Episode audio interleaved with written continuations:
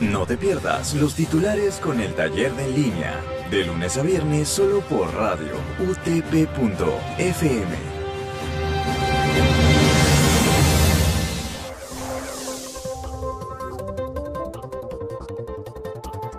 Buenos días radioyentes, bienvenidos una vez más a los titulares por radio utp.fm. Siendo hoy martes 16 de febrero, estos son los titulares. Actualidad. Francisco Sagasti sobre exministras Massetti y Astete. Estamos indignados y con un sentimiento profundo de dolor. Estamos indignados y con un profundo dolor porque estas personas que formaron parte de nuestro gobierno de transición y de emergencia faltaron a su deber de servidores públicos y a su lealtad con la presidenta del Consejo de Ministros y conmigo, dijo durante una breve conferencia de prensa el pasado lunes. Congreso. Miembros de la mesa directiva señalan que no fueron vacunados contra la COVID-19. Los miembros de la mesa directiva del Congreso informaron que no han participado en ensayo clínico alguno ni han sido vacunados contra la COVID-19.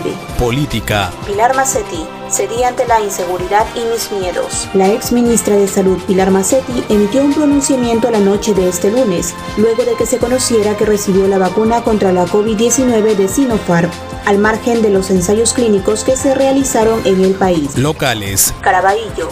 Sujeto dispara contra dos hermanos y mata a uno de ellos. Agentes de la Policía Nacional capturaron a un hombre acusado de haber asesinado a una persona en la Asociación de Vivienda Villasol en el distrito de Caraballo. Internacionales. Corea del Sur suspendió plan de vacunación para mayores de 65 años. La Agencia para el Control y Prevención de Enfermedades de Corea del Sur informó que suspendió el plan de vacunación para las personas mayores de 65 años por las dudas de la eficacia de AstraZeneca. Oxford. Deporte. Jefferson Farfán tras entrenar en Videna. No había nada con Municipal. La Foquita no dio a conocer dónde jugará, pero sí afirmó que se pondrá la camiseta del elenco Edil y que nunca hubo nada.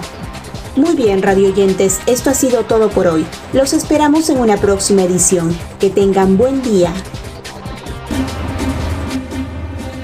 Y esto llega gracias a la Facultad de Ciencias de la Comunicación de la Universidad Tecnológica del Perú, UTP.